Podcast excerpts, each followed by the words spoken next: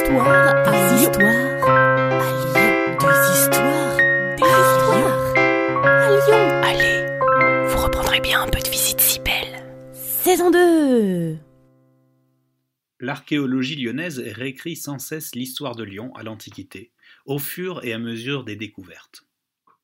La ville de Lyon a le plus vieux service archéologique de France. Tout a commencé en 1933. Le maire, Édouard Herriot, voulait dégager les vestiges sur les pentes de Fourvière. On pensait alors que c'était là l'amphithéâtre des Trois Gaules, là où les premiers chrétiens devinrent des martyrs en 177 de notre ère. Finalement, c'était le théâtre antique et l'Odéon. L'amphithéâtre, lui, était à la Croix-Rousse. Ce site était connu au moins depuis le XVIIIe siècle, mais il fut détruit petit à petit notamment au XIXe siècle, avec le percement de la rue Burdeau et du tunnel du funiculaire de la rue Terme. En 1952, arrive à la tête du service archéologique de la ville l'archéologue Ama Blodin, qui a beaucoup marqué l'histoire de l'archéologie lyonnaise et de sa diffusion. C'est grâce à lui notamment que le musée gallo-romain existe depuis 1975. Et les fouilles continuent. Voici une petite rétrospective des dernières découvertes antiques ces quinze dernières années. L'esplanade de Fourvière vient d'être réaménagée, notamment avec un nouveau pavillon d'accueil. On pense depuis longtemps qu'il y avait à l'emplacement de la basilique le forum de Lugdunum. Le service archéologique nous raconte que la fouille a mis en évidence la présence d'un ou plusieurs édifices antiques monumentaux dans lesquels s'insère un réseau d'adduction d'eau. Cette opération de fouille confirme donc la présence à cet emplacement de bâtiments monumentaux. Toutefois, leur interprétation reste difficile à établir. En effet, compte tenu du caractère monumental qui ne peut se concevoir qu'à un champ large, l'exiguïté de la parcelle sondée, soit 220 mètres carrés, rend délicat l'établissement d'hypothèses sur la nature des vestiges. Un autre chantier récent, Montée de Choulan, en dessous de l'église Saint-Irénée, des immeubles ont été construits et on a découvert un cimetière antique.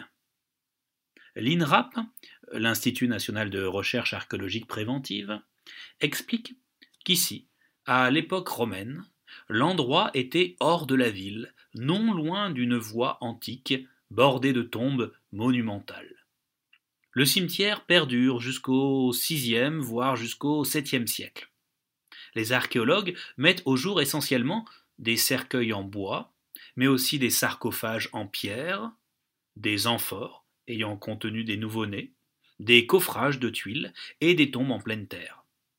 Ces sépultures remploient parfois des fragments d'architecture plus anciens. La cuisse d'une statue en marbre marque l'emplacement d'une tombe, tandis que la jambe d'une autre sert de calage pour un coffrage de bois.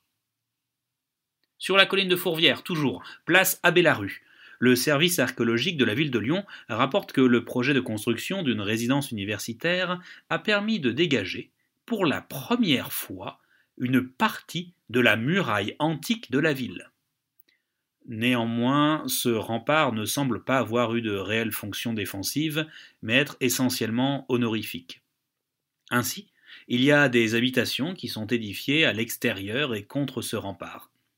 Ces fouilles ont dégagé de magnifiques fresques avec des motifs végétaux sur fond rouge et noir. En presqu'île, place Ampère. Quand on a installé le dernier ascenseur qu'il manquait sur le réseau du métro à la station Ampère, on a continué à dégager une magnifique mosaïque et on a découvert une autre, la quatrième déjà sur ce même site. La présence de mosaïques sous la place Ampère était connue depuis les années 1860. L'une des mosaïques partiellement fouillée en 1976 lors de la construction de la ligne A, est présentée dans la station de métro à Bellecour. Celle-ci est désormais dégagée sur la presque totalité de sa surface.